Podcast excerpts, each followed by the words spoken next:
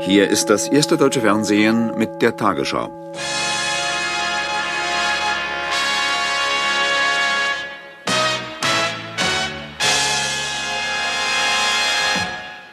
Guten Abend, meine Damen und Herren. Nach Sprengarbeiten beim Kalibergbau in der DDR hat in weiten Teilen von Süd- und Westdeutschland für mindestens fünf Sekunden die Erde gebebt.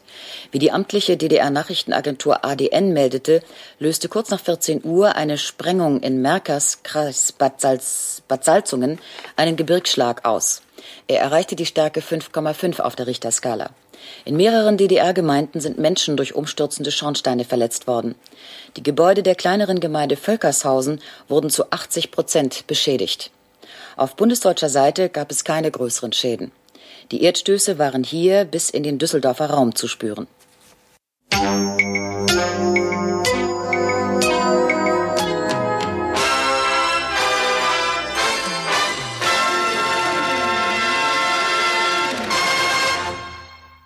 Guten Abend, meine Damen und Herren, zur aktuellen Kamera.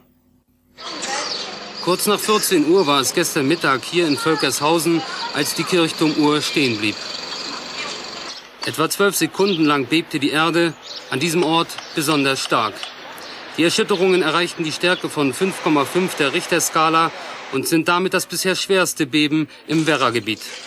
Als mögliche Ursachen des Gebirgsschlags wurden von Experten aus gegenwärtiger Sicht genannt. Erstens seismische Spannungszustände im Gebirge, die durch die von der BAD Kali-Industrie verpressten Abwässer hervorgerufen wurden.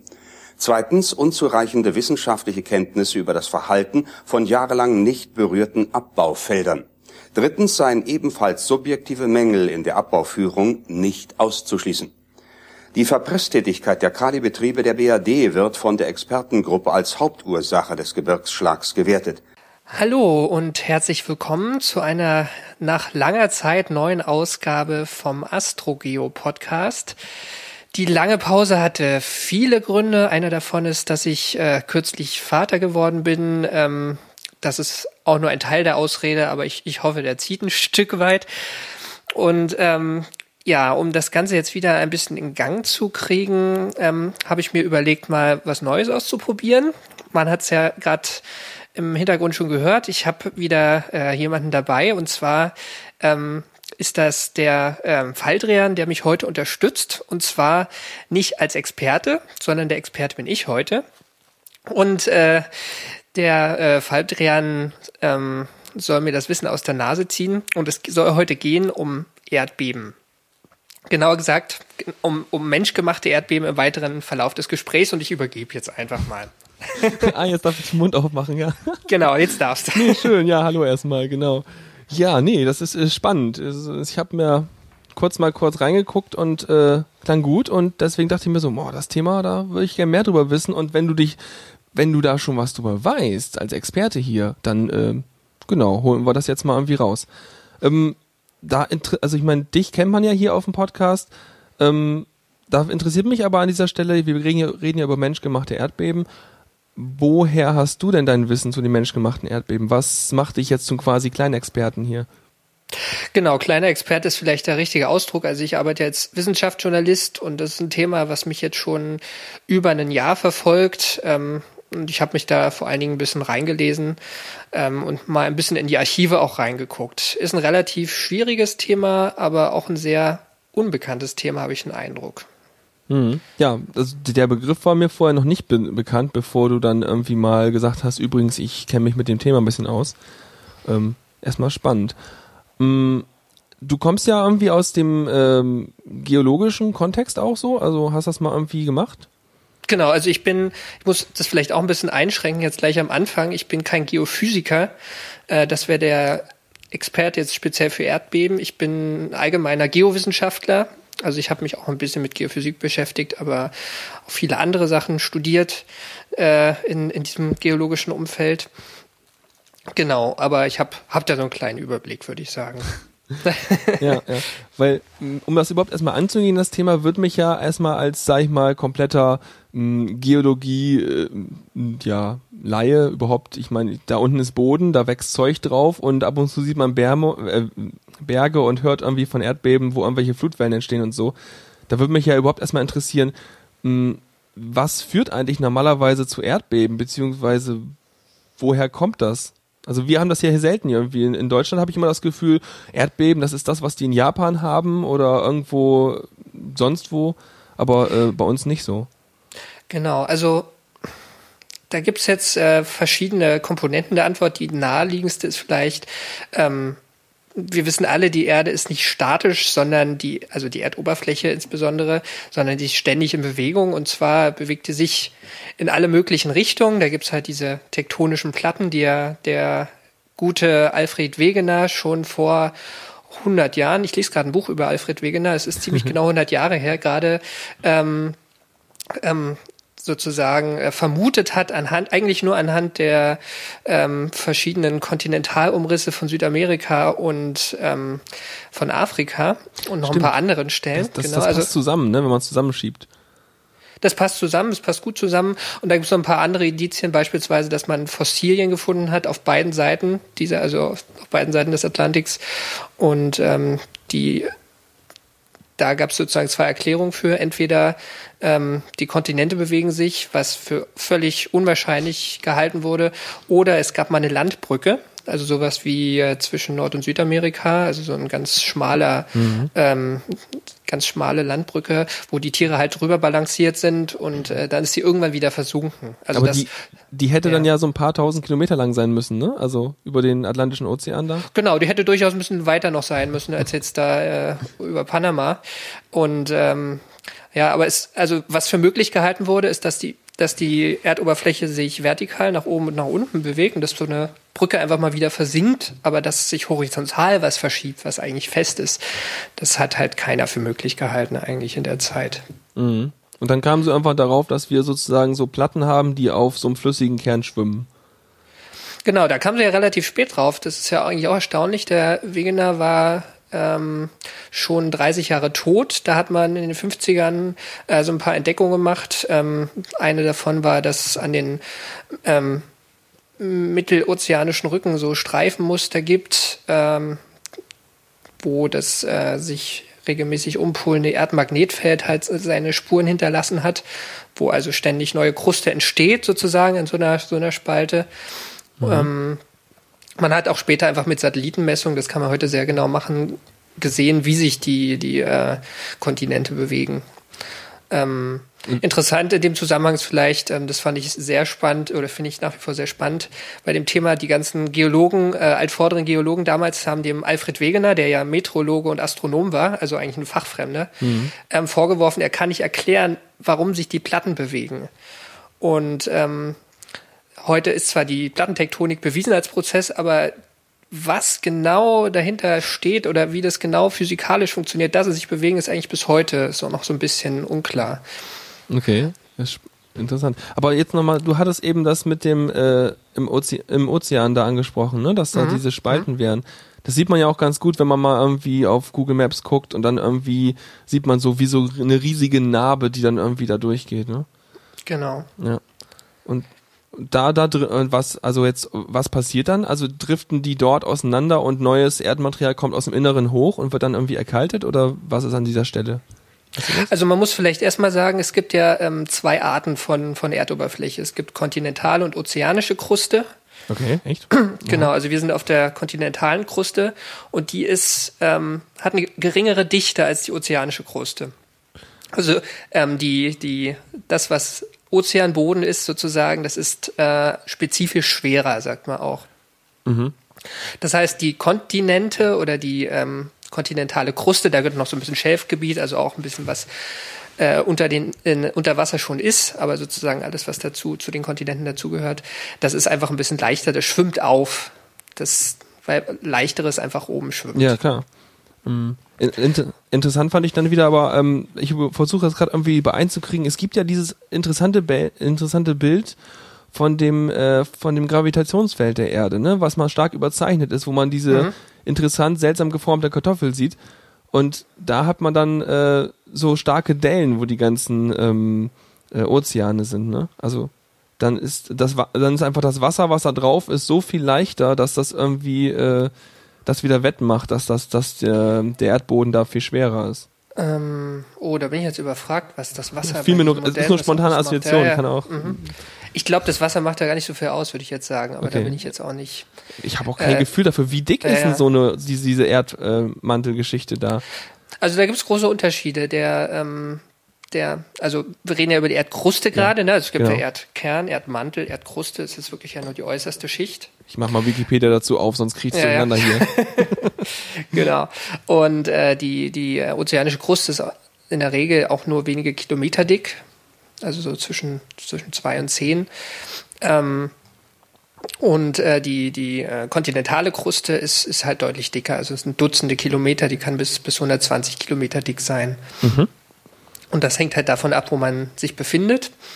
Also wir können das ja mal kurz durchgehen, dann kommen wir nämlich auch schon Richtung Erdbeben. Ähm, die ähm, neue Kruste entsteht an den mittelozeanischen Rücken und da spucken die Vulkane, diese Spaltenvulkane immer weiter neue, neue Lava aus.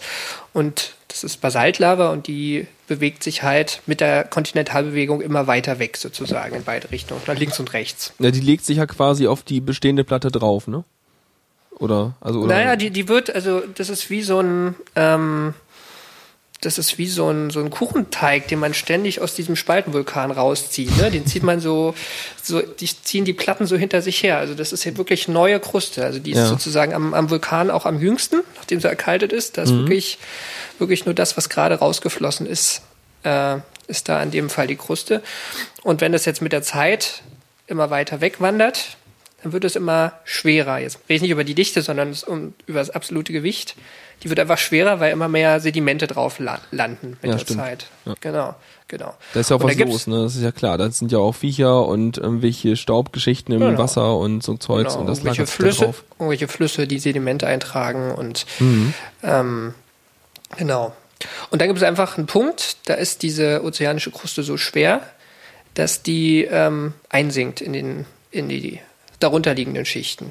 Also die die bricht sozusagen ein. Okay. Ist das, ist das irgendwie äh, an bestimmten Punkten oder ist das, kann das einfach nur, wenn da genug Zeug drauf liegt, dann kann das überall passieren? Das hängt mit dem Alter vor allem zusammen. Also ähm, es gibt keine ozeanische Kruste, jetzt muss ich lügen, aber ich glaube, es sind 180 Millionen Jahre. Es gibt keine ozeanische Kruste, die älter ist. Ach so. Also es gibt kontinentale Kruste, die, äh, die ist über drei Milliarden Jahre alt, drei Milliarden Jahre, aber ozeanische Kruste ist nur 180 Millionen. Also da gibt's da gibt's große Unterschiede. Das heißt, die kontinentale Kruste bleibt auch eigentlich immer die kontinentale Kruste? Also ist die, die, äh, sag ich mal, so ein, so ein Stück Land sinkt nicht einfach mal irgendwo weg und ein Teil vom Ozean kommt hoch und bildet jetzt neues Festland oder so.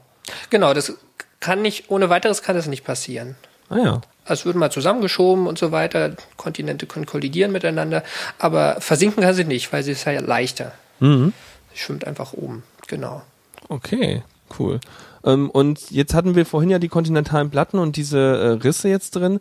Dann hat man ja Vulkane, hatten wir ja auch schon, Unterwasservulkane, die neue, ähm, ähm, ja, neue ähm, Schichten da, äh, Kruste äh, da erschaffen. Und ähm, dann gibt's ja, versch- also ich meine, Platten können ja auch dann aneinander stoßen. Wenn wir neue erschaffen, dann muss ja auch die irgendwo absenken, das hatten wir auch schon.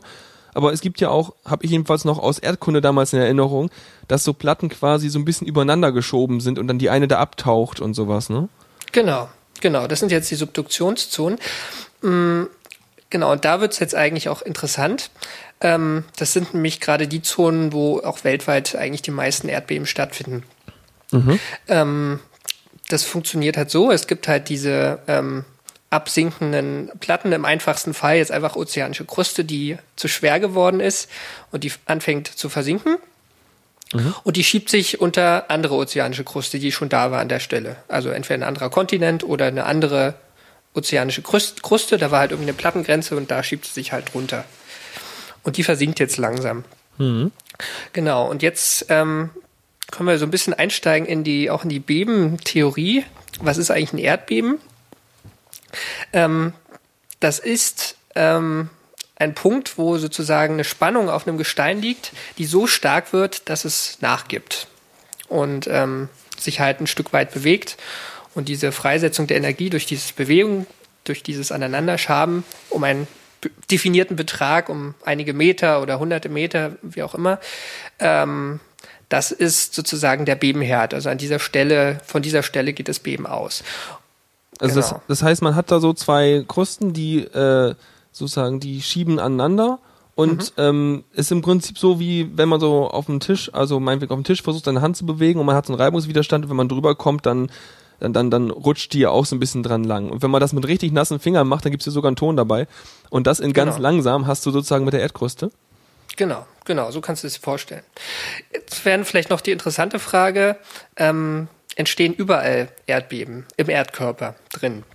Ähm, Und tatsächlich, ja, Also ich hatte Erd, im Erdkörper drin, ich hatte jetzt gedacht, so ein Erdbeben ist sozusagen außen drauf, aber so der, der flüssige Kern hat da ja nichts von, ne?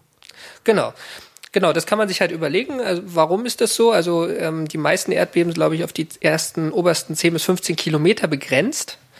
Und ähm, das hängt damit zusammen, ähm, wie diese, diese, dieses Material der, der, ähm, des Gesteins beschaffen ist. Ähm, ganz oben ist es am kühlsten, also an der Erdoberfläche ist es am kühlsten und je tiefer man in die Erde reingeht, umso kühler, äh, umso wärmer wird es. Und äh, das ist bei, eigentlich bei jedem Material ist, ähm, je wärmer es ist, desto leichter lässt es sich deformieren. Desto leichter lässt es sich deformieren, ohne dass es bricht. Genau. Das ist ja auch so, wie wenn man irgendwie Metall biegen kann, aber wenn du so ein, ein Gusseisen hast, dann reißt das ja auch. Genau. Genau, wenn man so einen, so einen Stahlträger glühend heiß macht, dann kann man den beliebig bewegen eigentlich. Genau. Und äh, ja, beim Gestein ist genauso. Also Geologen sprechen von duktilem Gestein oder sprödem Gestein. Also wenn es sich spröde verhält, dann bricht es nahe der Oberfläche und je tiefer man geht, desto duktiler wird es. Und man muss sich jetzt auch nicht vorstellen, dass der größte Teil der Erde, Erde flüssig ist und deswegen duktil reagiert. Also das sind wirklich Eigenschaften von einem, von einem festen Körper. Okay. Der größte Teil der Erdkruste und des Erdmantels sind ja fest. Ich weiß gar nicht, ich habe jetzt mal, ich habe ja nur diese kleine lustige äh, Grafik jetzt auch auf Wikipedia offen. Wie viel ist denn davon fest? Also ich habe ja irgendwie diverse Mantelschichten so.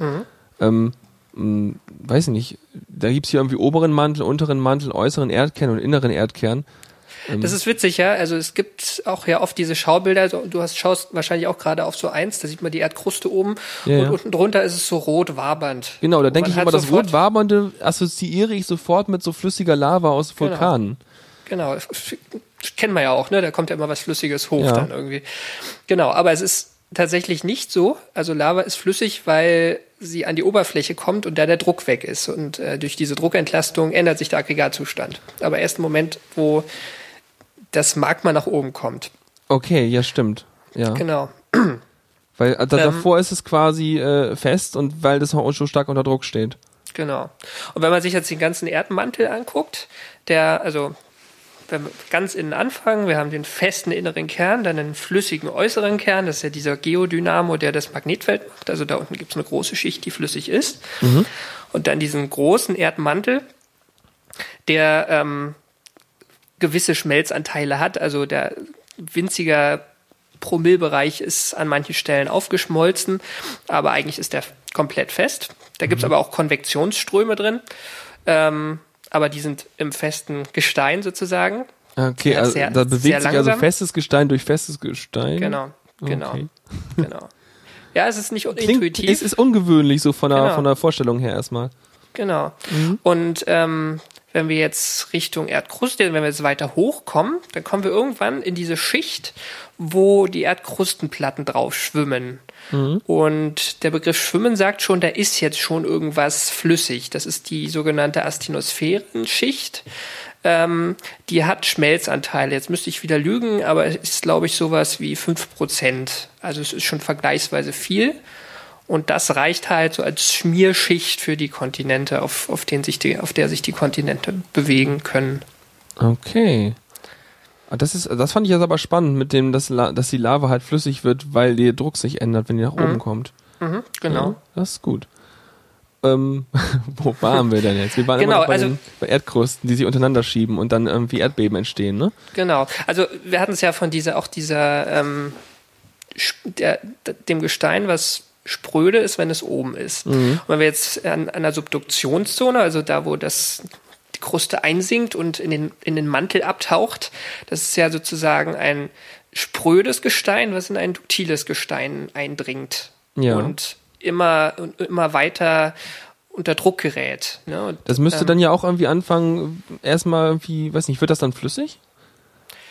Das wird auch irgendwann flüssig, aber das äh, wird halt erstmal ordentlich durchgeknetet, ne? weil mit der Tiefe der Druck steigt, also da wird ordentlich drauf gedrückt und das, das zerbricht dabei. Da gibt es natürlich auch chemische Reaktionen, da wird Wasser freigesetzt, da entstehen dann auch wieder Schmelzen bei, vulkanische Schmelzen. Führt jetzt alles zu weit, aber auf jeden Fall ähm, ist, ist das mal eine, eine wichtige Ursache für, für Erdbeben, also dieser ganze Subduktionsprozess. Okay, weil da, dann- weil da halt eben so diese Spannungen sich dann abbauen. Genau. Dann hat man ja noch irgendwie, äh, wenn so ein Vulkan irgendwie ausbricht und dann irgendwie, weiß nicht, das kann auch irgendwie wieder zu Erdbeben führen, ne? Glaube ich. Ähm, Oder ich weiß genau, nicht. also ja. hm. Also Vulkanismus, also es gibt halt so verschiedene, hm, warte mal, wie, wie, wie ziehen wir das jetzt am besten auf? Diese, diese Subduktionszonen, ähm, da gibt es oft, ähm, eigentlich immer, wo eine Subduktionszone ist, gibt es Vulkane. So. Also sieht man an Japan beispielsweise, das ist ja so ein typischer Island Arc, also so, ein, so, ein, äh, so eine Vulkaninsel äh, an einer Subduktionszone, die ist ja auch so leicht gewölbt. Die ist gewölbt, weil sozusagen äh, im, im Anschnitt der Erdkugel sozusagen ähm, so eine Wölbung entsteht, wenn so eine Platte abtaucht. Ähm, und ähm, dabei entstehen halt Vulkaninseln und äh, da sind halt Vulkane und Erdbeben zusammen, weil da eine Subduktionszone ist. Haben beide die gleiche Ursachen. ach so, okay. Genau, es gibt, es gibt viele andere äh, Vulkantypen. Es gibt ja auch Vulkane jetzt in stabileren Regionen. Ähm, das ist aber eher die Ausnahme. Also die meisten Vulkane, kennt ja auch diesen Ring of Fire rund um den Pazifik. Diese, diese eigentlich, da, da finden ja auch die meisten Vulkanausbrüche und die meisten Erdbeben der Welt statt. Ähm, also das sind einfach zwei Phänomene, die eigentlich immer zusammen auftreten. Ähm, okay, wo, also ist das jetzt der einzige, äh, also diese Platten, ähm, Subduktion ist jetzt aber nicht der einzige Grund, warum Erdbeben entstehen, oder doch? Ähm, es gibt, ähm, was Platten, bei Platten oder bei Erdplatten äh, gibt es halt noch viele andere Situationen. Also wir müssen das jetzt ja nicht Nee, nicht so- erschöpfend nur eben erklären. so genau, genau, also eine, eine wichtige, sagen wir mal, auch für, für Menschen wichtige äh, andere Art der Plattengrenzen ist eine, äh, eine Transformstörung, sagt man. Das ist, wenn ähm, zwei Platten ähm, die schon sozusagen zerbrochen sind, also eigentlich nicht mehr, nicht mehr ganz zusammenhängen ähm, an dieser einen Stelle, ähm, sich ähm, aneinander entlang bewegen. Ne? Also nicht die eine unter die andere, sondern die sind beide auf, auf einem Höhenniveau und, und schaben so aneinander. Ach so, okay. Wie wenn ich, wenn ich mit meinem Auto beim Einparken zu dicht an das andere Auto rankomme. Ja, genau. Das ist relativ unschön, ja. Hinterher, da gibt's ja hinterher auch ein Erdbeben. Genau, da gibt's auch ein Erdbeben und das sind auch relativ starke Erdbeben. Also wenn ich richtig das richtig im Kopf habe, das gibt's auch zwischen kontinentalen Platten und gerade die ähm, hohe Erdbebengefährdung in der Türkei geht beispielsweise auf so eine Transformstörung an Land zurück. Okay. Da hat's einfach einen Riss, wo sie aneinander vorbeischieben. Genau. Gut, okay, das wäre jetzt quasi so, wie normalerweise Erdbeben entstehen. Ne? Und dann haben wir ja auch immer so, ich meine, bei Erdbeben hat man dann natürlich, erstmal wackelt's natürlich, ist klar. Dann hast du aber auch, äh, wenn das irgendwie im Ozean passiert, nicht selten, dass dann irgendwelche größeren Flutwellen entstehen, ne? Genau, es kann passieren, bei den, besonders bei den sehr schweren.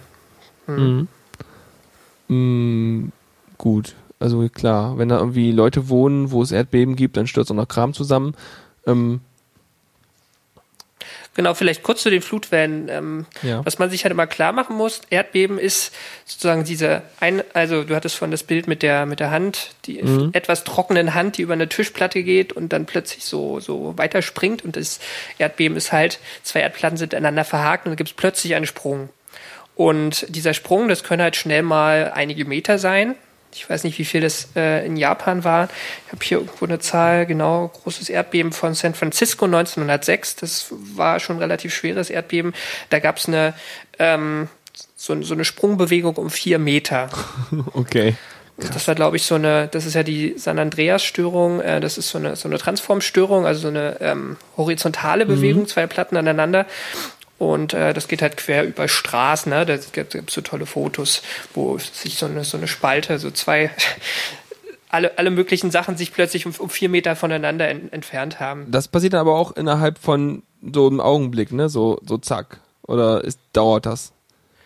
Das kann dauern. Also wenn es viel ist, dann geht das manchmal auch über Minuten. Aber das, okay. ist, das ist ja nur bei, bei den ganz großen Beben so. Mhm. Aber bei den Tsunamis ist es halt so, gerade wenn diese Bewegung äh, nach oben gerichtet ist und plötzlich äh, auf einem sehr großen, auf einer sehr großen Fläche das Wasser hochgedrückt wird, mhm. da kann halt, kann halt so ein Tsunami äh, ausgelöst werden. Aber das sagt einem auch schon mal bei Erdbeben, ähm, muss man immer, hängt es auch nicht nur davon ab, wie groß die Bewegung ist, sondern auch, wo sie hingerichtet ist. Mhm. Ja, stimmt, wenn so eine Platte nach oben geht, so ein ganzes Stück, dann hat es eine ordentliche Verdrängung, die da an Wasser jetzt irgendwo genau. hin muss. Ne?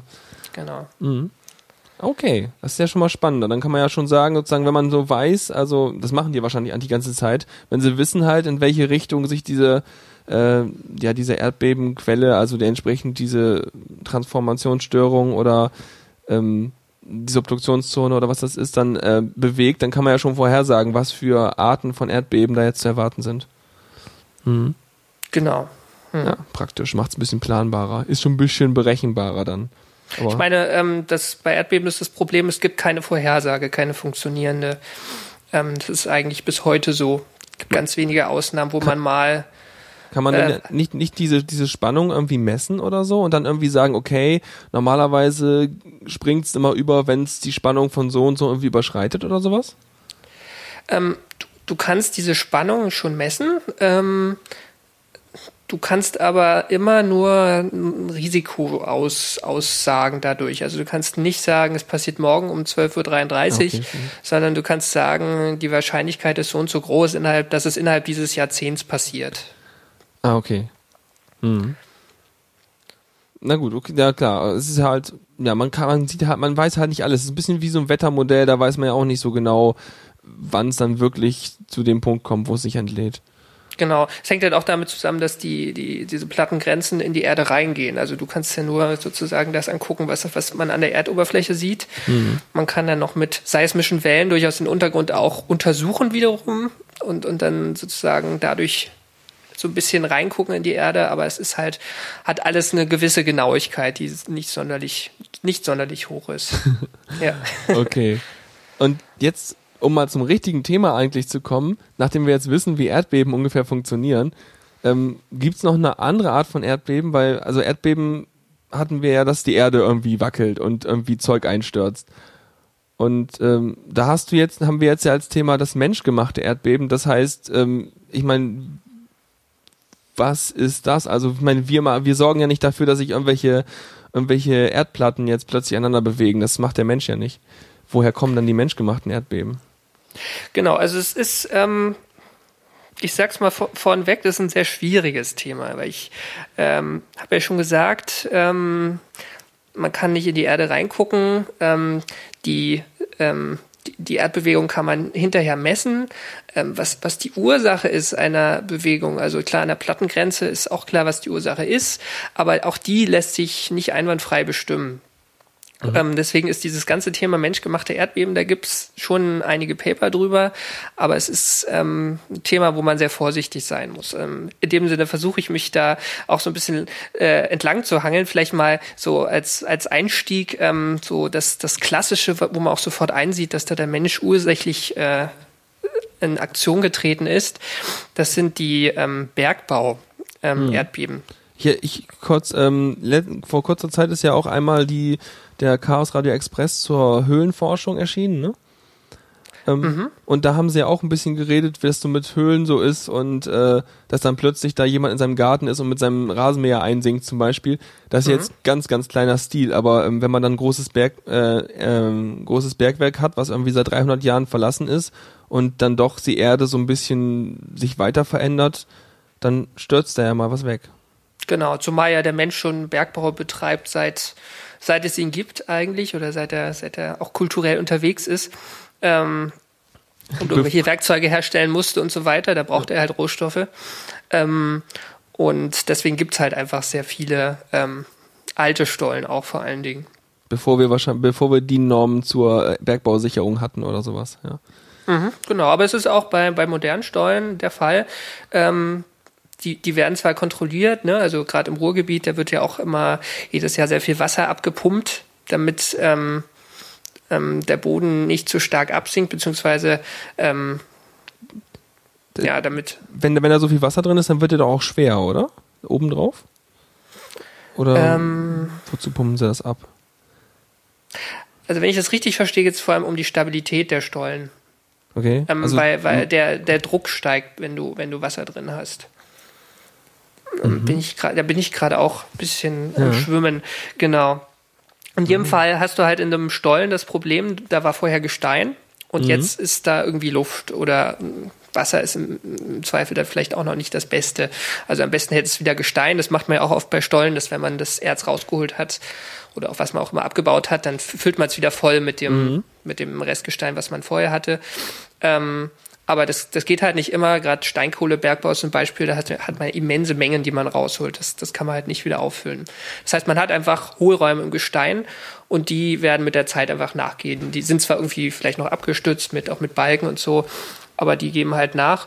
Und die, das sind halt immer so äh, relativ kleine Bewegungen, also im, im Ruhrgebiet, ähm, wenn man sich, es gibt von der Bundesanstalt für Geowissenschaften so eine Karte, da sieht man so kleinere Beben in Deutschland, gibt ja eh nicht so viele Erdbeben in Deutschland.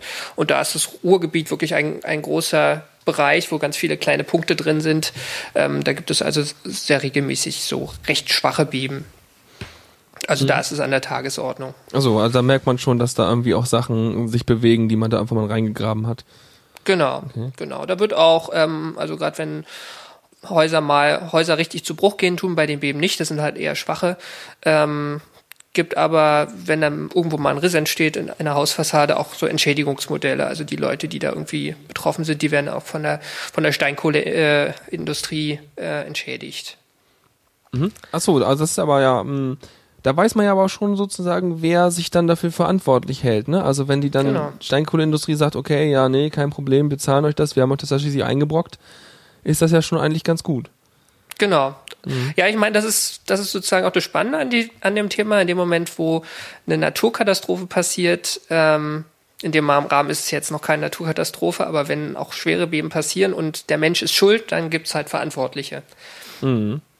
Ja, bei Naturkatastrophen hast du halt keine Verantwortlichen, dann, ja, gibt's halt, hast du halt ein Problem.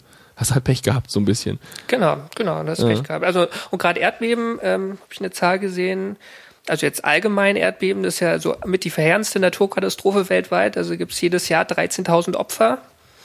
Ähm, das ist ein Durchschnittswert der letzten 100 Jahre. Also das ist, ähm, ist relativ schwierig. Ich habe ähm, letztes Jahr ein Interview gemacht mit einem ähm, Juristen, nee, mit einem Geophysiker von der Münchner Rückversicherung. Die wollten das leider nicht, dass ich das leider nicht, dass ich das aufzeichne. aber ähm, da wollte ich auch einfach mal wissen, was diese menschgemachten Beben ausmachen. Und Erdbeben, also allgemein Erdbeben, ist somit der größte Posten auch in deren, in deren äh, Statistik oder in deren Ausgaben. Ähm, aber menschgemachte Beben spielen da auch, auch eigentlich keine Rolle. Also die nehmen das auch gar nicht als, als Problem wahr letzten Endes. Also es ist schon sozusagen, wenn man sich die ganzen Erdbeben weltweit anguckt, da gibt es ja ziemlich viele, ähm, sind die menschgemachten Beben eigentlich noch kein Problem. Also, Das vielleicht ähm, mal ein, ein, einsteigen, dass äh, jetzt keine Angst hat, dass, äh, ja, dass jetzt plötzlich was unter ihm wegsagt jetzt hier, ja? genau, genau. Aber ich, ich, ganz kurz, ich erinnerte mich gerade noch an irgendwie, gab es nicht mal wie so ein Staatsarchiv, Bundesarchiv, irgend so ein Ding, was da letztens mal eine, also letztens heißt vor einigen Jahren irgendwie weggesackt ist? Da war doch was. Ich Du meinst es das Kölner Stadtarchiv? Kann, ja, genau, sowas. Da, da haben sie nur eine U-Bahn gebaut. ja, das ist dann mehr so ganz schön dicht an der Oberfläche, aber Genau. ja, haben sie einfach mal Pech gehabt. Aber genau, wenn man jetzt sozusagen ein bisschen weiter runter geht und jetzt Ja. mal im Bergbau bleibt, da gibt's halt ähm, eins der stärksten Mensch, nachweislich menschgemachten Beben der Welt. Und das ist gerade ähm, vor ein paar Tagen hatte das auch Jubiläum, das war im März 1989. Da gab's den Gebirgsschlag von Völkershausen. Okay, Gebirgsschlag ist das, das bergmännische Wort für, für Ber äh, Erdbeben. Also das sagt der, der Bergmann, wenn, wenn er selbst ein Erdbeben gemacht hat. Und äh, es ist interessant, das ist nämlich äh, im, im Grenzgebiet, im thüringischen Grenzgebiet zwischen äh, BRD und DDR gewesen. Okay. Da hat man auf beiden Seiten der Grenze ähm, Kalisalz abgebaut. Okay. Also- ja, also also, klar, Ressource und beide wollen sie haben. Genau, genau. Also da hatten sie halt beide ihre Bergwerke. Das, das war jetzt auch nicht verbunden. Da gab es jetzt eigentlich auch kein Problem. Ähm, und so Salzbergbau ist halt relativ, ähm, ja, da muss man auch Masse machen. Das ist wie bei der Steinkohle. Da muss man relativ viel aus dem Berg rausholen und man kann es jetzt auch nicht so ohne weiteres äh, wieder auffüllen. Ähm, und man muss halt auch viel sprengen, große Mengen sprengen. Und äh, Salzlagen sind auch so ein bisschen wie Steinkohle, also die, das sind so große Massen. Ne? Da will man möglichst viel rausholen. Da ist jetzt kein Gestein mittendrin irgendwie, was, was einen stört. Das sind da einfach so diese, diese Salzstöcke. Ne? Also Die sind sozusagen, äh, da würde man am liebsten alles von rausholen. Was natürlich nicht geht, weil es ja unter der Erde. Ja, dann hast du, eine, alles dann hast du eine riesige Höhle unter der Erde und die kannst du nicht richtig abstützen, ne? Genau. Ja, die stürzt man schon ab. Also man lässt einfach immer irgendwo einen Pfeiler stehen in diesen Riesenhöhlen. Und äh, was damals passiert ist, ist, dass ähm, die DDR-Bergleute ähm, an einer Stelle zu das, das schlecht geplant haben, wie viel sie stehen lassen wollen. Und ähm, nach einer Sprengung halt ein großer, größerer Teil der ähm, dieser Höhle eingestürzt ist. Also da, das waren einige Quadratkilometer, die da, die da zusammengesackt sind. Das klingt groß, ja. Und das, Genau. ich meine, das, das betrifft dann nicht nur die DDR-Leute, oder? Ich meine, war das dann auch auf der anderen Seite spürbar oder haben die nur ihren eigenen Teil des Berges dabei weggesprengt? Genau, also das gab so drei, vier Ortschaften äh, direkt im Umkreis innerhalb der DDR. Ähm, die sind ziemlich schwer beschädigt worden. Da sind äh, viele Häuser abgedeckt worden, Schornsteine umgefallen oder, oder beschädigt worden. Und da gab es irgendwie durch glückliche Zufälle nur, nur zwei oder drei Verletzte. Ähm, ansonsten ist da nichts passiert. Ähm, es hatte aber weite Auswirkungen. Also es waren Beben der Magnitude, muss ich gerade mal nochmal nachgucken. Ähm, ich glaube, es war 5,6 oder 5,4. Also schon ein, würde sagen, jetzt international betrachtet, so ein mittelschweres Beben. Ähm, und im Umkreis, also Köln ist zum Beispiel so 150, 180 Kilometer weg, da haben noch Hochhäuser gewackelt. Okay.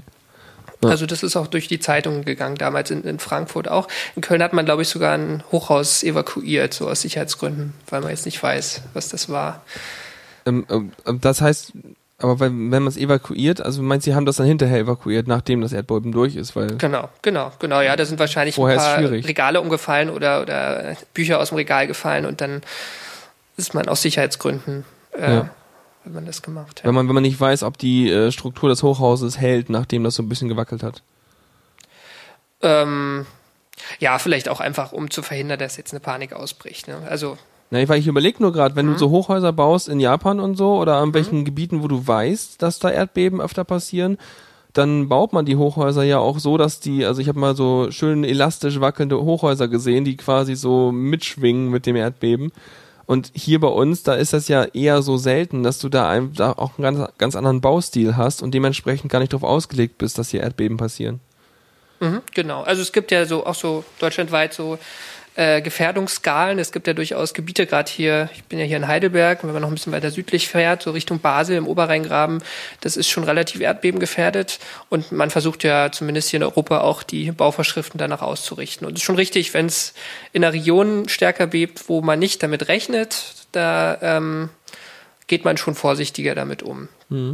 Wobei ich jetzt vermuten würde, dass man auch in Japan die Häuser evakuiert, auch wenn man weiß, dass die nicht umfallen. Ja, also das vermutlich. ist ja auch eine, eine Frage der, der ähm, ja, man weiß halt nicht, ob es nochmal stärker bebt vielleicht, vielleicht war es nur ein Vorbeben. Ja. Also jedenfalls auf jeden Fall haben sie da jetzt ihren Berg da aus Versehen einstürzen lassen und es gab ein großes Beben. Genau. Wie hat genau. denn da die andere Seite reagiert? Wenn die DDR das verbockt hat, was hat denn dann die Bundesrepublik dazu gesagt? Ähm, Also, das ist, ähm, was die Quelle war, ließ, lässt sich ja bei jedem Erdbeben relativ schnell sagen, also gerade bei den schwereren Beben. Ähm, das, das geht einfach anhand der, der seismischen Wellen, die sich ja durch, durch die, Erdoberf die Erdoberfläche, durch die Erdkruste bewegen und auch einmal um die Welt laufen. Also man kann dann mit vielen seismischen Stationen, wenn man Laufzeiten sozusagen vergleicht, das triangulieren auf einen Punkt auf der das, Karte. ist, das ist so wie jetzt ein Wassertropfen auf eine Wasseroberfläche, kann man genauso sagen, wo der herkommt quasi. Also Genau, und zwar, in, zwar indem du verschiedene Stationen hast. Also mit einer seismischen Messstation geht das noch nicht. Nee, brauchst du irgendwie zwei oder drei mindestens. Genau, man oder? braucht mindestens drei, genau. Dann kann man es halt an einem dreidimensionalen Punkt im Raum Ja. lokalisieren. Deswegen konnte man sagen, okay, der Punkt liegt da an der DDR und das äh, lässt sich auch international kontrollieren. Also da war sozusagen keine Diskussion. Ja. ähm, interessant war an dem Fall, dass äh, auch in der BRD Kalisalz abgebaut wurde und ähm, Kalisalzabbau ist ein bisschen ähm, schwierig, weil man ähm, das dann hinterher verarbeitet, beziehungsweise ähm, man kann das auch laugen, ne, was man in der Asse gemacht hat. Also man pumpt Wasser rein und lässt das Salz, wartet, dass sich das Salz im Wasser löst. Und aus diesem Wasser gewinnt man dann, wenn man es zurückgepumpt hat, das Salz. Und das hat man im Westteil gemacht. Und äh, man hat da immer große Mengen Abwasser. Und die muss man irgendwie wieder loswerden. Im Osten wurden die in den Fluss geleitet und im Westen wurden die äh, in tiefe Erdschichten zurückgepresst. Okay.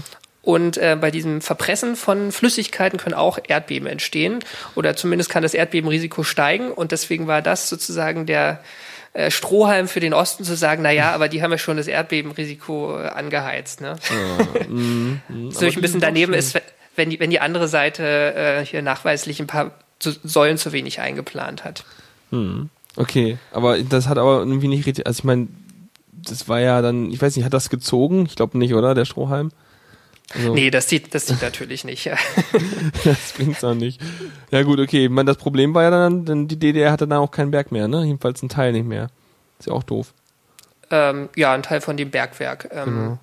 Das wird, glaube ich, auch bis heute oder auf jeden Fall haben sie noch ziemlich viele Jahre, auch nach der Wende, das war ja kurz vor der Wende, äh, waren sie mit beschäftigt, diesen Berg zu sichern, weil ähm, der wird jetzt sozusagen nach und nach auch aufgefüllt, dass sowas in Zukunft nicht nochmal passiert. Ähm, jetzt, na, bei uns haben wir jetzt sowas gehabt. Ähm, gibt's auch, ich meine, ich kann mir vorstellen, dass Bergbau ja auch relativ ähm, umsichtig gehandhabt wird. Also jetzt vielleicht von sowas mal abgesehen. Also wir hatten ja schon, dass man da irgendwelche Stützkonstruktionen reinmacht, dass man das Problem kennt, Wasser abpumpt und so weiter. Gibt aber sicherlich auch noch andere Regionen irgendwie auf der Welt, wo dann vielleicht eher so äh, nicht so nachhaltig gedacht wird. Gibt's da noch irgendwie, ja, ich, ich habe gerade so im Kopf, so dass man irgendwelchen Bergbau irgendwo in Afrika macht und dann irgendwie sich denkt, oh, Hauptsache die Diamanten raus, der Rest ist mir egal. Ähm, Gibt es das auch, dass da ja weniger umsichtig gehandelt wird und dann hinterher ganze Dörfer, ohne dass sie wissen, was eigentlich passiert, verschwinden? Ähm, also dieser, dieser äh, Gebirgsschlag von Völkershausen ist so eigentlich so das prägnanteste Beispiel, was Bergbau angeht, zumindest wo es nachgewiesen ist. Es gibt andere Fälle mh, mit, von sehr schweren Erdbeben, wo es vermutet wird, die, dass, dass die mit Bergbau zusammenhängen, ist, ist relativ schwierig. Man muss auch dazu sagen, ich habe ja gesagt, die menschgemachten Beben, das ist ein verschwindend geringer Teil der, der natürlichen Erdbeben. Und wenn man irgendwo ist, wo, ähm, wo sowieso eine Subduktionszone ist, da fallen die überhaupt nicht auf. Also da, da kommt man unter Umständen gar nicht auf die Idee, äh, das auf ein Bergwerk zurückzuführen. Und das ist unter Umständen auch Metho Metho von Methoden her relativ schwierig. Ähm, was man auch dazu sagen muss, ist, dass äh, Mitteleuropa sehr dicht besiedelt ist. Also wenn irgendwo, äh, ich würde sagen, rund um die afrikanischen ähm, Bergwerke ist, ist die durchschnittliche äh, Besiedlung relativ klein. Stimmt auch wieder. Genau, also wenn da mal im Dorf ein paar Hütten wackeln, dann, ähm, dann hören wir zumindest nichts davon. Muss schon halt Zufall nicht sein, dass da gerade ein Dorf ist, wo es wackelt, weil es dann ja, Genau. ja so, dicht- so, un, so äh, undicht besiedelt ist, also Genau. ja, spärlich. Mhm. Okay, spannend.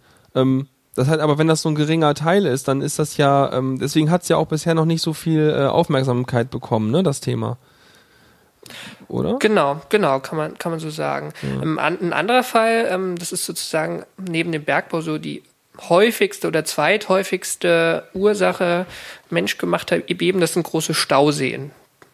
Finde ich eigentlich auch ganz interessant, weil es so klingt, als äh, klingt, also ein bisschen unwahrscheinlich klingt. Naja, erstmal ein Stausee ist ja, du hast irgendwie ein Tal oder irgendwas oder einen See halt, wo du irgendwie Wasser rinnen lässt und dann hast du irgendwo ja normalerweise auch irgendwie irgendwelches Gefälle, was du ausnutzt, um den Stausee irgendwie zu benutzen, ne, um irgendwie Energie zu speichern oder irgendwie sowas, ne?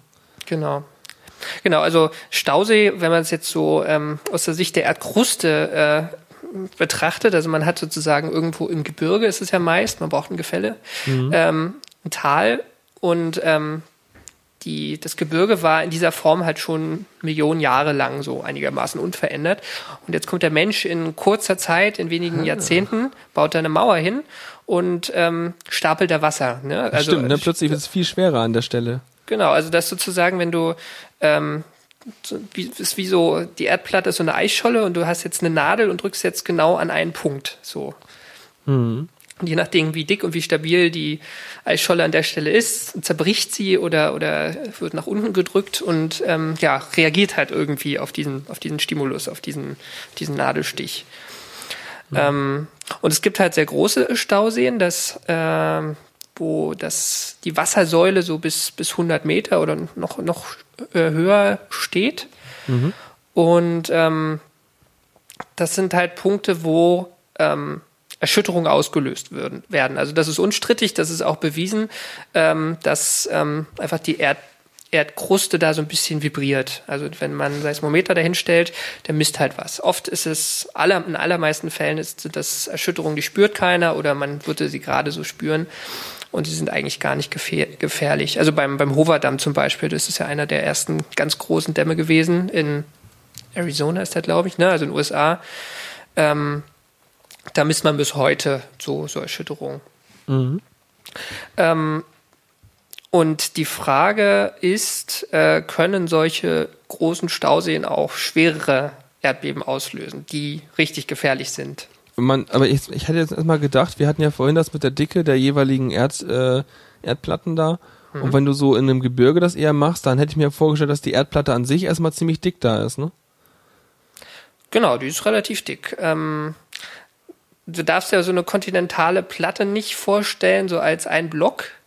Ähm, der ist nämlich äh, in sich auch total durchzogen von Störungen und Klüften und ähm, allen möglichen ähm, ähm, sozusagen Linien und Flächen, die äh, aus, aus, aus seiner Geschichte kommen. Ne? Also so ein Gebirge ist ja mal entstanden, weil irgendwo ein, ein, ein, eine, ein Kontinent auf einen anderen drauf ge mhm. gefallen ist. Und diese Störungen, die dabei entstanden sind, also irgendwelche ähm, zerbrochenen Teile oder kleineren Teile, die zerbrochen sind, die sind halt alle noch da. Das heißt, das Ding ist nicht so ein, so ein, so ein Monolith, so ein großes Teil, sondern du hast halt ähm, verschiedene Schichten und, und so und dann gibt es sozusagen stabilere Schichten und nicht so stabile Schichten und dann, wenn man so eine Belastung wie so ein Stausee draufstellt, dann würden halt die nicht so stabilen Schichten vielleicht so ein bisschen weiter komprimiert oder verrutschen oder irgend sowas. Genau, genau. Mhm. Okay. Ja. Und ähm, dann ähm, gibt es, na, das ist ein Sonderfall, da kommt vielleicht danach äh, dazu. Ähm, und je nachdem, wie diese Störungen orientiert sind, ähm, ist es halt wahrscheinlicher oder unwahrscheinlicher, dass so ein großer Stausee ähm, auch schwere Erdbeben auslöst. Ne? Also ich hatte ja auch mhm. vorhin gesagt, Erdbeben ist so eine Frage der, der Richtung, also wie sich Platten bewegen oder wie sich in dem Fall Störungen aneinander entlang schieben. Ähm, und wenn man Pech hat und irgendwo im Untergrund vielleicht auch eine Störung ist, die man gar nicht kennt, ja, die irgendwo in, tiefer in der Kruste ist, die sich gar nicht bis zur Erdoberfläche fortsetzt ähm, und die gerade ganz günstig liegt, so dass, dass man den wirklich aufschiebt an einer Stelle. Mhm. Wenn man irgendwo ganz an der Kante ist, sozusagen von so einer, so einer, so einer Eisscholle, dann lässt man die, kann man die ja leichter wegdrücken. Ähm, dann können halt Erdbeben entstehen. Und der, der Fall, wo es sozusagen auch unter Seismologen unstrittig ist, in den allermeisten Fällen sonst ist es strittig, äh, das ist ein Stausee in Indien. Okay. Der ähm, befindet sich am Fluss Koina. Und ähm, da hat man in den 60er Jahren, das ist auch so die, die Hochzeit der, der großen Dämme. Wie, wie, wie schreibt man das, den, den Fluss da? Oder den Stausee hat der Namen? Ähm, der Stausee heißt, glaube ich, ähm, nach dem Fluss vielleicht hat er noch einen längeren Namen, aber der Fluss heißt auf jeden Fall Koina, also K-O-Y-N-A. Und äh, da hat man halt auch so einen großen Stausee gebaut. Ich glaube, der hat auch eine Wassersäule über 100 Meter, also so diese, diese obere Kategorie. Und ähm, da gab es auch erst diese leichten Erschütterungen, die man schon kannte, die äh, bei Stauseen für gewöhnlich auftreten. Und dann gab es halt äh, in Folge mehrere stärkere Beben, und zwar Magnitude 6 und stärker. Also wir hatten vorhin gesagt, Völkershausen, wo viel zusammengefallen ist damals, in der DDR, äh, das war Magnitude 5, irgendwas, 5, 6 oder so. Und das ist jetzt nochmal eine Größenordnung drüber. Mhm. Vielleicht kurz dazu sagen, diese ähm, Magnitudenskalen, äh, das ist immer ähm, ungefähr die, das ist eine logarithmische Skala, man hat immer ungefähr Faktor 10 Energie pro, pro Stufe. Ne? Also wenn wir jetzt 6, irgendwas haben, das ist dann schon, schon relativ schwer. Okay, also ich habe ich hab noch nie ein Erdbeben erlebt, von daher kann ich das echt schlecht einschätzen, was da irgendwie sich alles bewegt, wenn da so ein, so ein Erdbeben in solchen Stärke irgendwie passiert. Also Stufe 6 oder so. Mhm. Hm.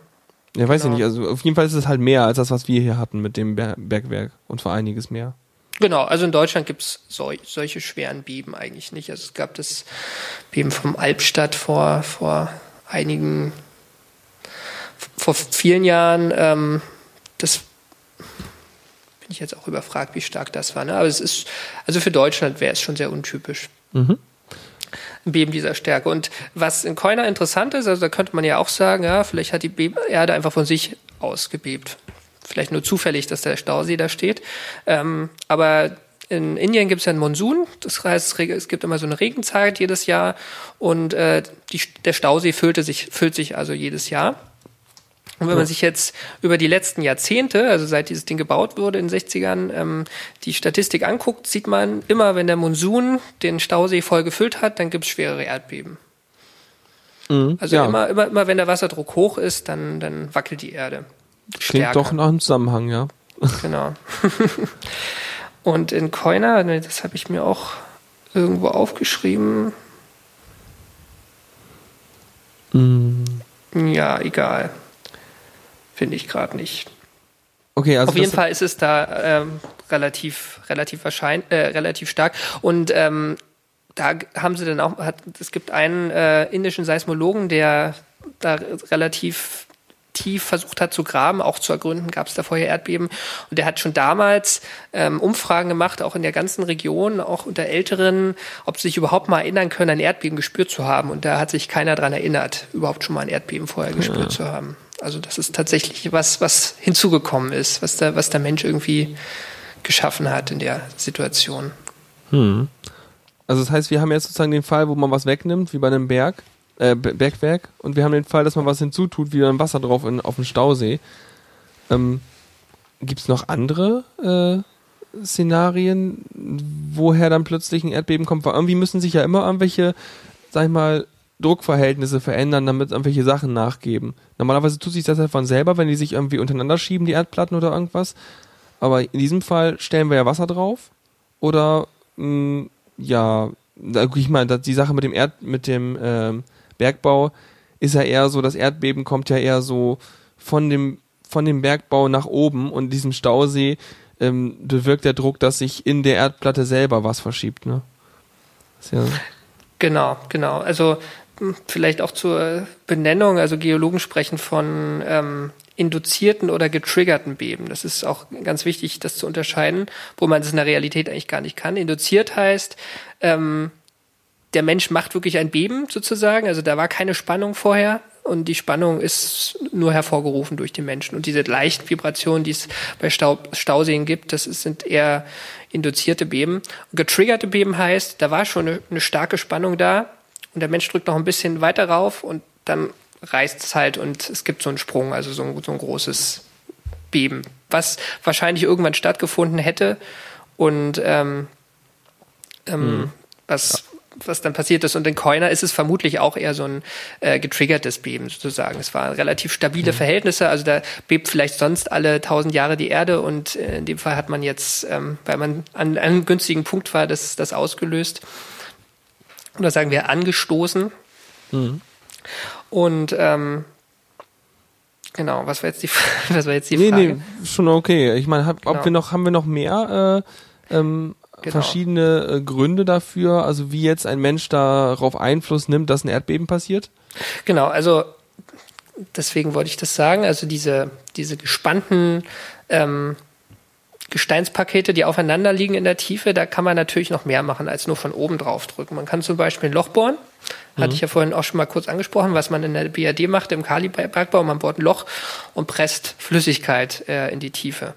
Das ist ein relativ beliebtes Verfahren, einfach generell, wenn man äh, giftige Stoffe, Stoffe loswerden will. Da hat man beispielsweise im äh, Rocky Mountains Arsenal, das ist ein ähm, eine Gift, ähm, Moment, ein Giftgas, nein, eine, eine Chemieindustrie äh, oder ein, ein Chemiewerk für, für das amerikanische Militär in den Rocky Mountains. Mhm. Oder an den Rocky Mountains in der, in der Gegend von Denver. Und da hat man ähm, halt für den Zweiten Weltkrieg äh, große Mengen ähm, Chemikalien hergestellt, die man jetzt loswerden wollte. Man wollte jetzt nicht unbedingt in Flüsse entsorgen, äh, nachvollziehbarerweise, und hat halt da ähm, so diverse ähm, Schluckbrunnen gebaut, also Löcher gebohrt, dreieinhalb Kilometer tief und dann mit großem Druck äh, das, diese, diese Chemikalien nach unten gepresst. Muss man natürlich auch irgendwo äh, kartografieren, wo man jetzt gerade sein Gift hingepackt hat, ne? Genau, ja. Also wo, wo sich das dann hinbewegt, das äh, ist immer so eine Sache, aber es ist auf jeden Fall sehr tief. Also es ist schon unwahrscheinlich, dass es nochmal hochkommt. Man braucht natürlich irgendwelche Schichten, wo irgendwie Porosität da ist oder wo zumindest ja. relativ viel Grundwasser ist, was man dann so ein bisschen verdrängen kann. Mhm. Ähm, genau, das hat man damals gemacht und äh, da hat auch die Erde gebebt damals. Ähm, das war auch 6, also so ähnlich wie, wie in, in äh, Koina. Und seitdem weiß man überhaupt, dass äh, so schwere Beben von Menschen ausgelöst werden. Und diese, diese Störungen, die gehen halt in die Tiefe. Und ähm, das ist ja wie so ein, oft wie so ein, wie so ein Rutschbahn letzten Endes. Die eine, die eine Gesteinsschicht liegt auf der anderen drauf, wie auf, und wenn man jetzt da in diese, in diese Kluft dazwischen irgendwas reindrückt, dann wird die halt immer rutschiger mit der Zeit, diese Rutschbahn. Mhm, weil es mehr, also das, ja, ist so wie ein bisschen, man feuchtet es quasi ein bisschen an, so die Rutschbahn. Genau, genau. Ja. Und das ist halt eine Methode, die gibt's halt nicht nur bei der Entsorgung von, von Flüssigkeiten, ähm, das macht man auch in der Geothermie, ähm, beziehungsweise in einem neuen Fa Verfahren der, der Erdwärmegewinnung. Mhm. Da müssen wir jetzt vielleicht nicht sonderlich tief einsteigen, aber ähm, prinzipiell, wenn man Erdwärme gewinnen will, ähm, also Energie aus der Tiefe äh, holen will, braucht man eigentlich heißes Wasser, weil aus Wasser kann man, da kann man irgendwie eine Turbine antreiben mit Dampf und, und Strom gewinnen, was man im Idealfall machen will. Genau. Und ähm, ja, da pumpt man doch eigentlich Wasser nach unten, lässt es warm werden, holt es wieder hoch und äh, holt dann oben die Wärme wieder raus aus dem Wasser. Genau, aber das kannst du nur machen, wenn da unten Platz ist. Also wenn du das Wasser nach unten pumpst und das auch irgendwo hingehen kann. Und gerade in Deutschland ist es so, dass 95 Prozent des Gesteins äh, relativ dicht ist und relativ wenig Wasser reinpasst, aber es ist relativ heiß in einer gewissen Tiefe. Und um äh, da Energie zu gewinnen, muss man das Gestein durchlässig machen. Okay, das, kann man das irgendwie unten ein bisschen aufsprengen? Bröselt man das irgendwie auseinander oder? Also man, man, man sprengt es, aber nicht mit Sprengstoff, sondern man pumpt einfach, also das Gestein hat so 100, 150 Grad in der dann Tiefe, kalte, wo man Wasser runterpumpen, dann verdampft Und man, man pumpt einfach kaltes Wasser runter, ah. genau, und ähm, das, ähm, das Gestein wird sozusagen wie, äh, wie, wie nicht schockgefroren, sondern sozusagen andersrum. Ähm, mhm. Es wird, wird ja doch schon irgendwie geschockt. Ne? Also äh, es, es wird sehr, sehr schnell abgekühlt und zieht sich zusammen und dabei ja. zerbricht es großräumig und äh, wird halt durchlässig. Mhm, bilden sich Ab ganz viele Risse, durch die das Wasser dann später kann.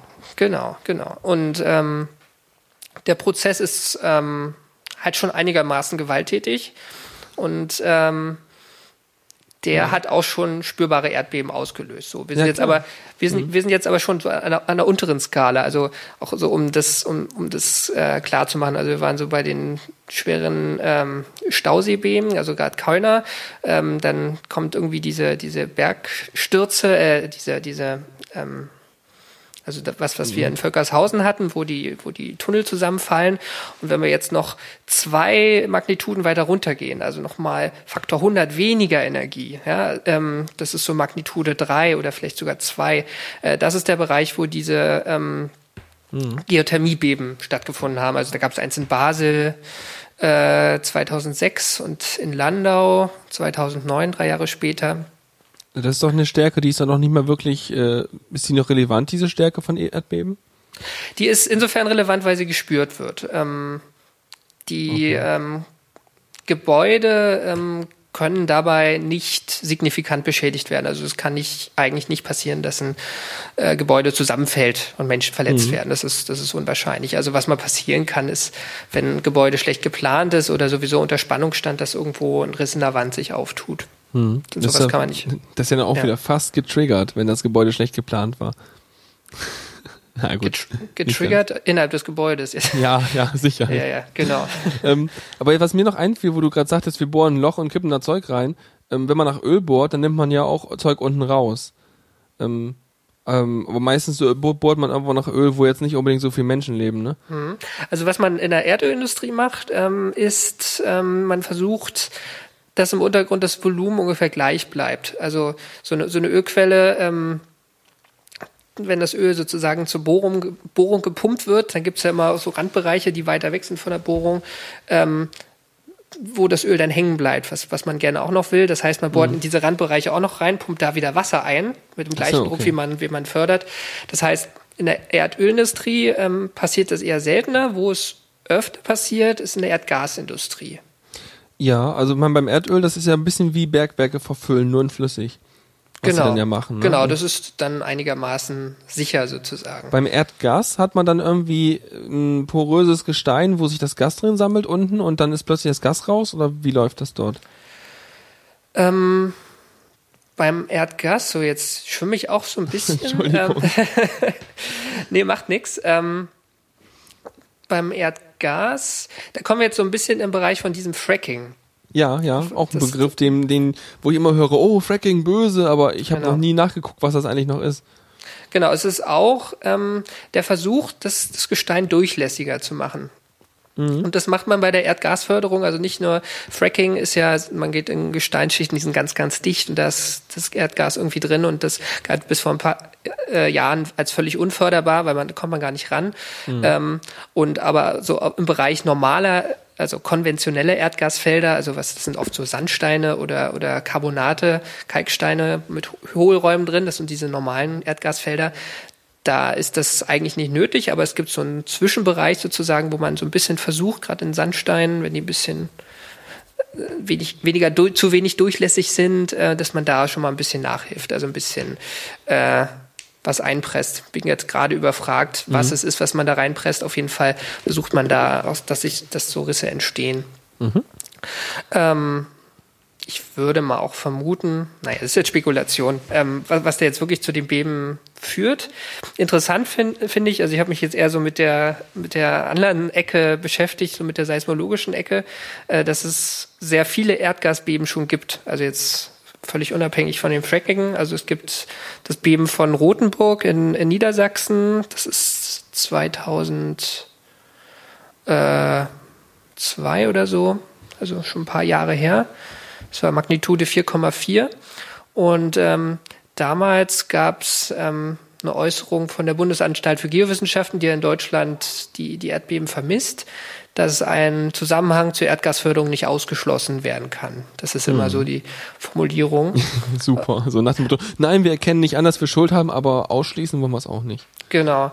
Und das Problem ist, also ich glaube, damals ist auch nicht viel passiert, so, aber natürlich trotzdem interessant, äh, ob die jetzt wirklich schuld sind oder nicht.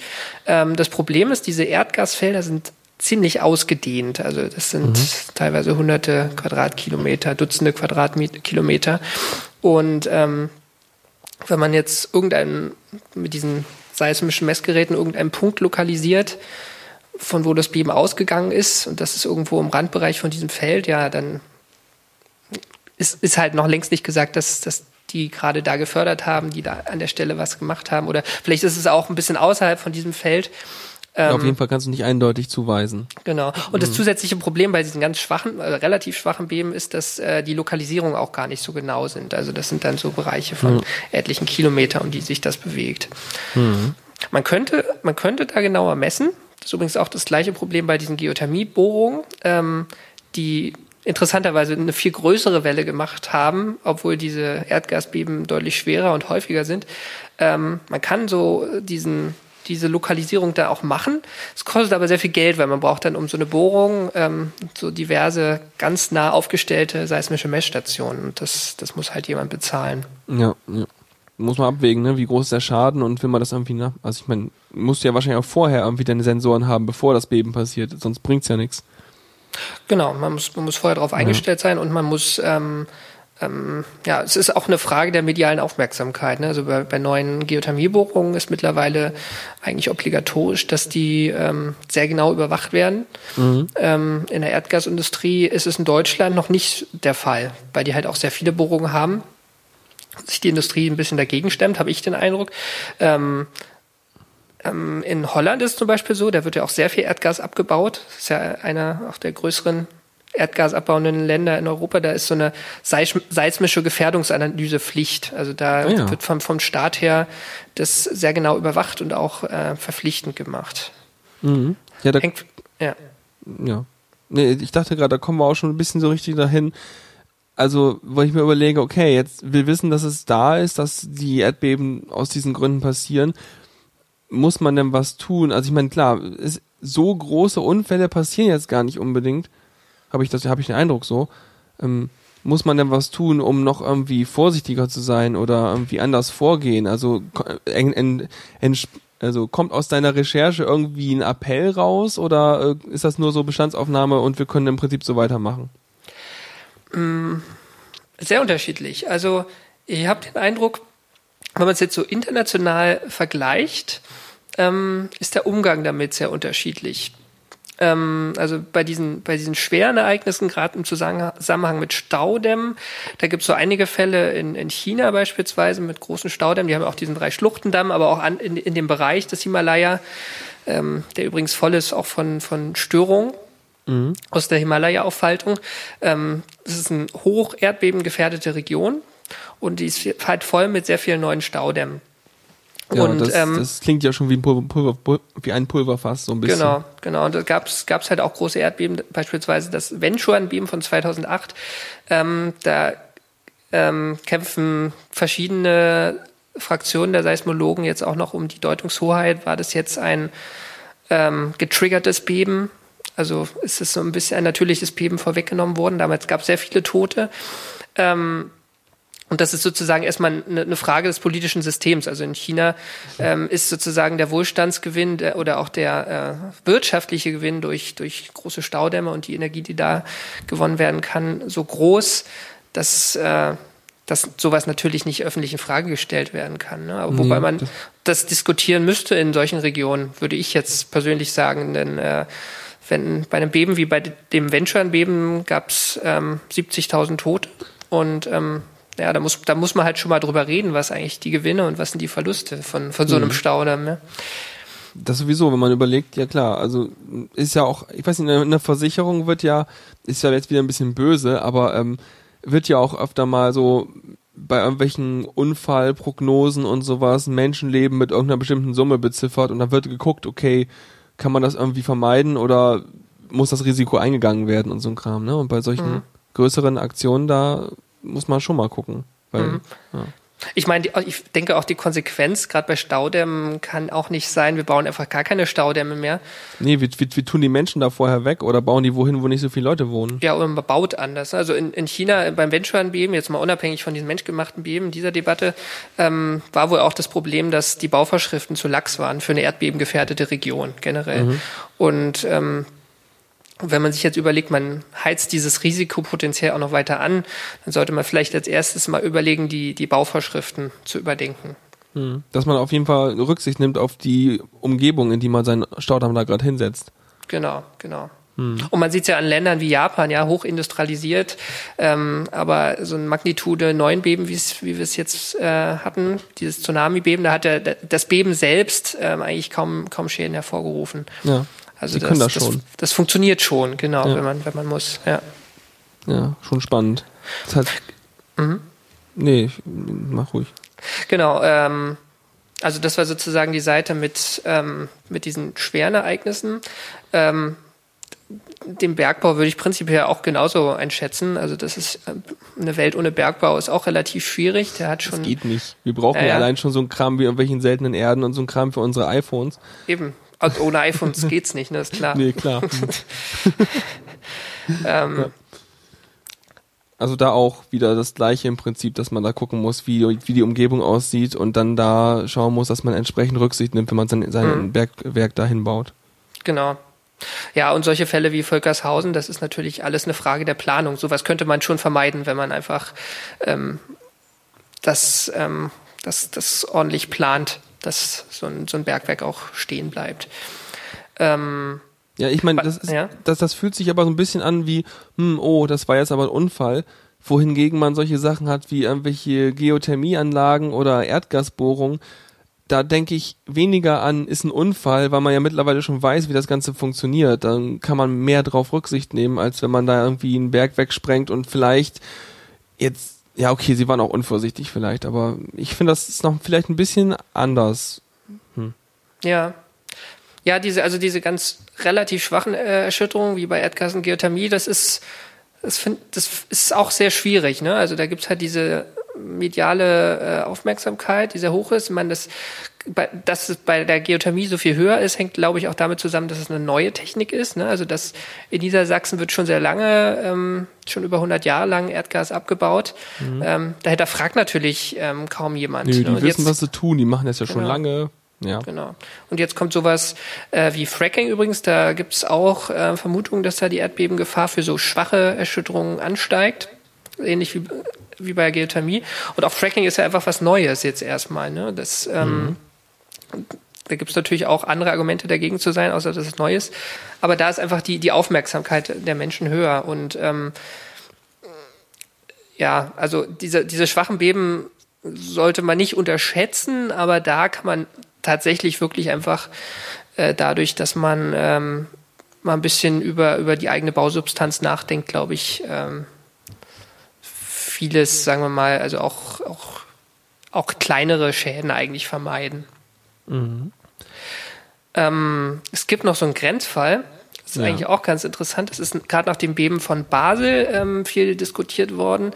Ähm, das Beben von Basel galt ja auch eigentlich als eher als induziertes Beben also Geothermie. Ne? Das war sozusagen die erste kommerzielle Anlage in Europa, wo man dieses kalte Wasser eingepresst hat mit hohem Druck. Mhm. Und diese Bohrung ähm, war auch deshalb äh, interessant, weil die eigentlich im Stadtgebiet von Basel steht, also in, in einem Vorort. Und ähm, was natürlich für so ein Erdbeben, auch wenn es schwach ist, äh, schon ein bisschen problematisch ist, weil es halt sehr viele Menschen einfach wahrnehmen und okay. dann ähm, gewisse Ängste geschürt wurden. Mhm. Oder viele Leute einfach einen Schreck ja, ich weiß haben. Nicht, also Ängste geschürt klingt so, so wertend, das will ich gar nicht sagen. Ne? Aber nee, aber so, so, man, man hat ja schon was Un Ungewohntes da und da macht man sich ja schon seine Gedanken. Genau, genau. Und das, wenn es nicht jeden Tag passiert, dass plötzlich das knallt, also diese schwachen Beben äußern sich oft durch einen lauten Knall. Als wenn jemand mit einer Schrotflinte in meinem Wohnzimmer schießt, das ist, ist glaube ich, nicht so lustig. Ja? ja nee. Und wenn du nachts im Bett liegst, dann ist es auch nicht lustig. ja, vor allem, wenn ich mir gerade so kurz äh, überlege, manchmal hört man es ja auch irgendwo laut knallen und dann überlege ich, dann ist sofort eigentlich die Suche nach einem nach einer Ursache so, hä, warum hat das da erst laut geknallt? Ist da irgendwie ein Autounfall? Ist da irgendwie ein Düsenjet durch eine Schallmauer gebrochen? Und wenn ich dann meistens sozusagen aus meiner persönlichen Erfahrung, wenn ich die Ursache finde, dann bin ich beruhigt. Aber wenn ich die Ursache nicht finde, dann beschäftigt mich das erstmal noch eine Weile. Mhm. Hm. Ja, ja, genau. Genau, aber jetzt zu, zu diesem Grenzfall, also in ja. Basel war, kam halt noch dazu in der Diskussion danach, das war auch eher so eine Seismologen-Diskussion, äh, die aber auch die Öffentlichkeit sehr interessiert hat, nämlich ist Basel, äh, habe ich glaube ich auch schon gesagt, so die mit die Erdbeben gefährdetste Region Mitteleuropas. Mhm. Ähm, das hängt halt mit diesem Rheingraben zusammen. Das ist ja so ein, so ein Grabenbruchsystem, wo sich innerhalb von Europas sozusagen zwei Bereiche so ein bisschen auseinander bewegt haben. Ne? Also an, an anderen Stellen in der Erdgeschichte wäre dann irgendwann da so ein Ozean entstanden mit so einem mittelozeanischen Rücken und äh, beim Rheingraben ist es irgendwann stehen geblieben. Aber es gibt immer noch so eine Auseinanderbewegung. Ach so, also, okay. Also ich sitze ja hier in Heidelberg, ne, das ist gerade am Odenwald. Auf der anderen Seite vom Rheingraben von mir aus gesehen ist der Pfälzerwald und der Odenwald, der Pfälzerwald, die bewegen sich nach wie vor immer noch ein bisschen auseinander. Und diese Bewegung oder äh, diese tektonischen Spannungen sind halt in ba Basel besonders groß. Ähm, was dazu geführt hat, dass äh, beispielsweise Basel durch schwere Erdbeben äh, im Mittelalter mehrfach abgebrannt ist. Also nach diesem Beben ist okay. das, äh, die Stadt schwer beschädigt gewesen und da hat es halt Brände gegeben und so weiter. Und ähm, also das ist auch eine Region, man kann einerseits sagen, ja, die Bausubstanz wird dann schon darauf eingestellt sein. Das ist ja in der Schweiz auch ganz gut reguliert alles. Die wissen schon, mhm. wie sie das regulieren können.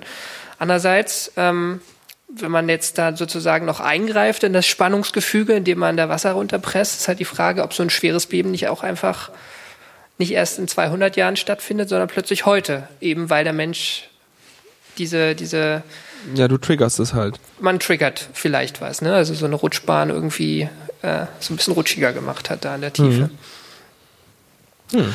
Und das ist auch eine schwierige Debatte, ähm, auf die es keine Antwort gibt, ne? wie, wie oft in der, in der Geologie. Also das man ja. rechnet dann mit Wahrscheinlichkeiten, aber ob die stimmen, lässt sich schwer an Daten belegen. Das ist immer ich hätte jetzt ja gesagt, dass man sowas dann halt vielleicht nicht in Basel macht, sondern man geht einfach mal ein bisschen weg von Basel und macht dann da seinen Geothermie-Kram.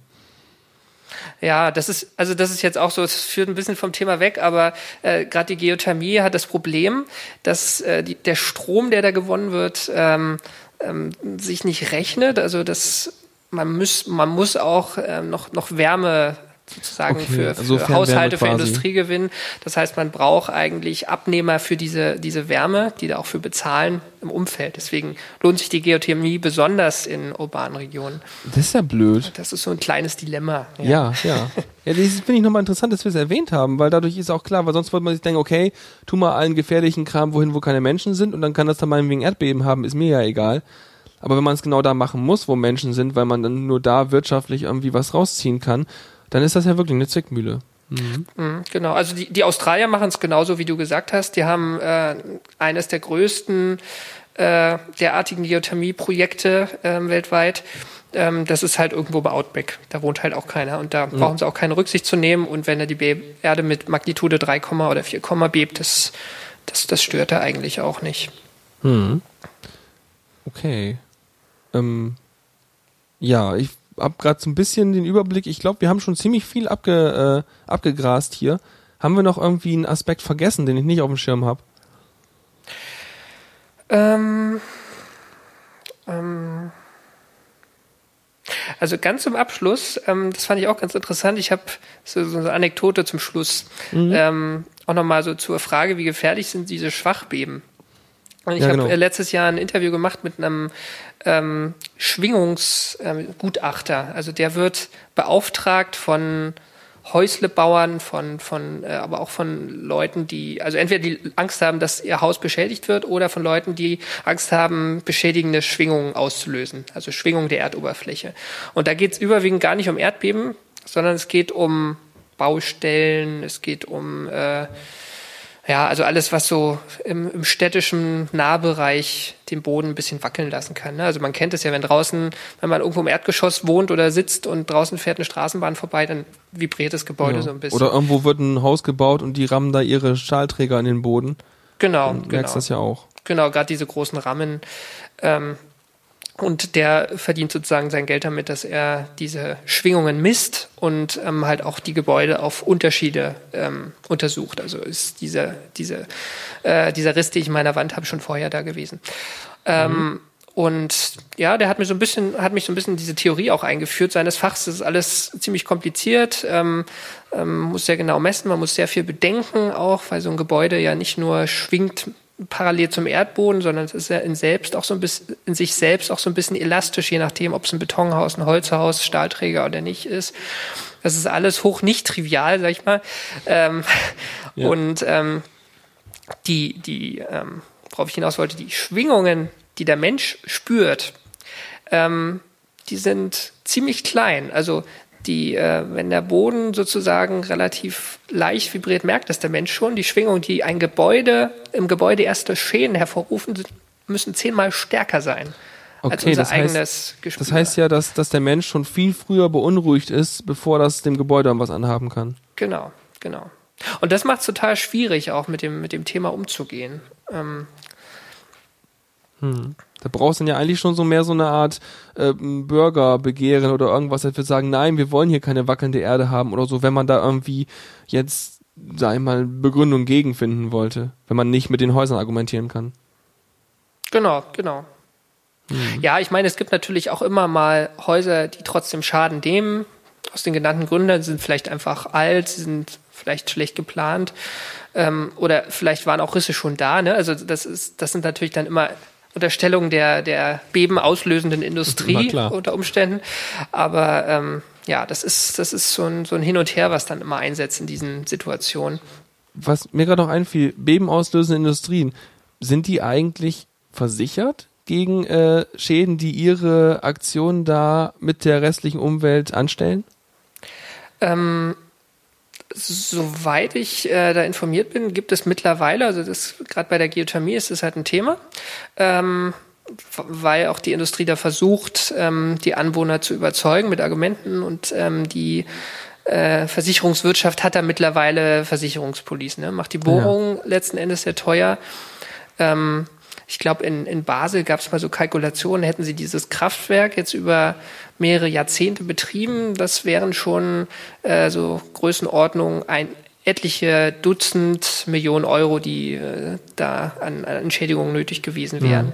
Das musst du schon einpreisen dann auch und dann musst du gucken, genau. ob sich dann noch rechnet. Genau, genau. Also es ist schon in der Größenordnung, die so ein ganzes Vorhaben erstmal überhaupt kostet, um es, um es zu bauen, um es zu bohren mhm. und das Kraftwerk hinzustellen.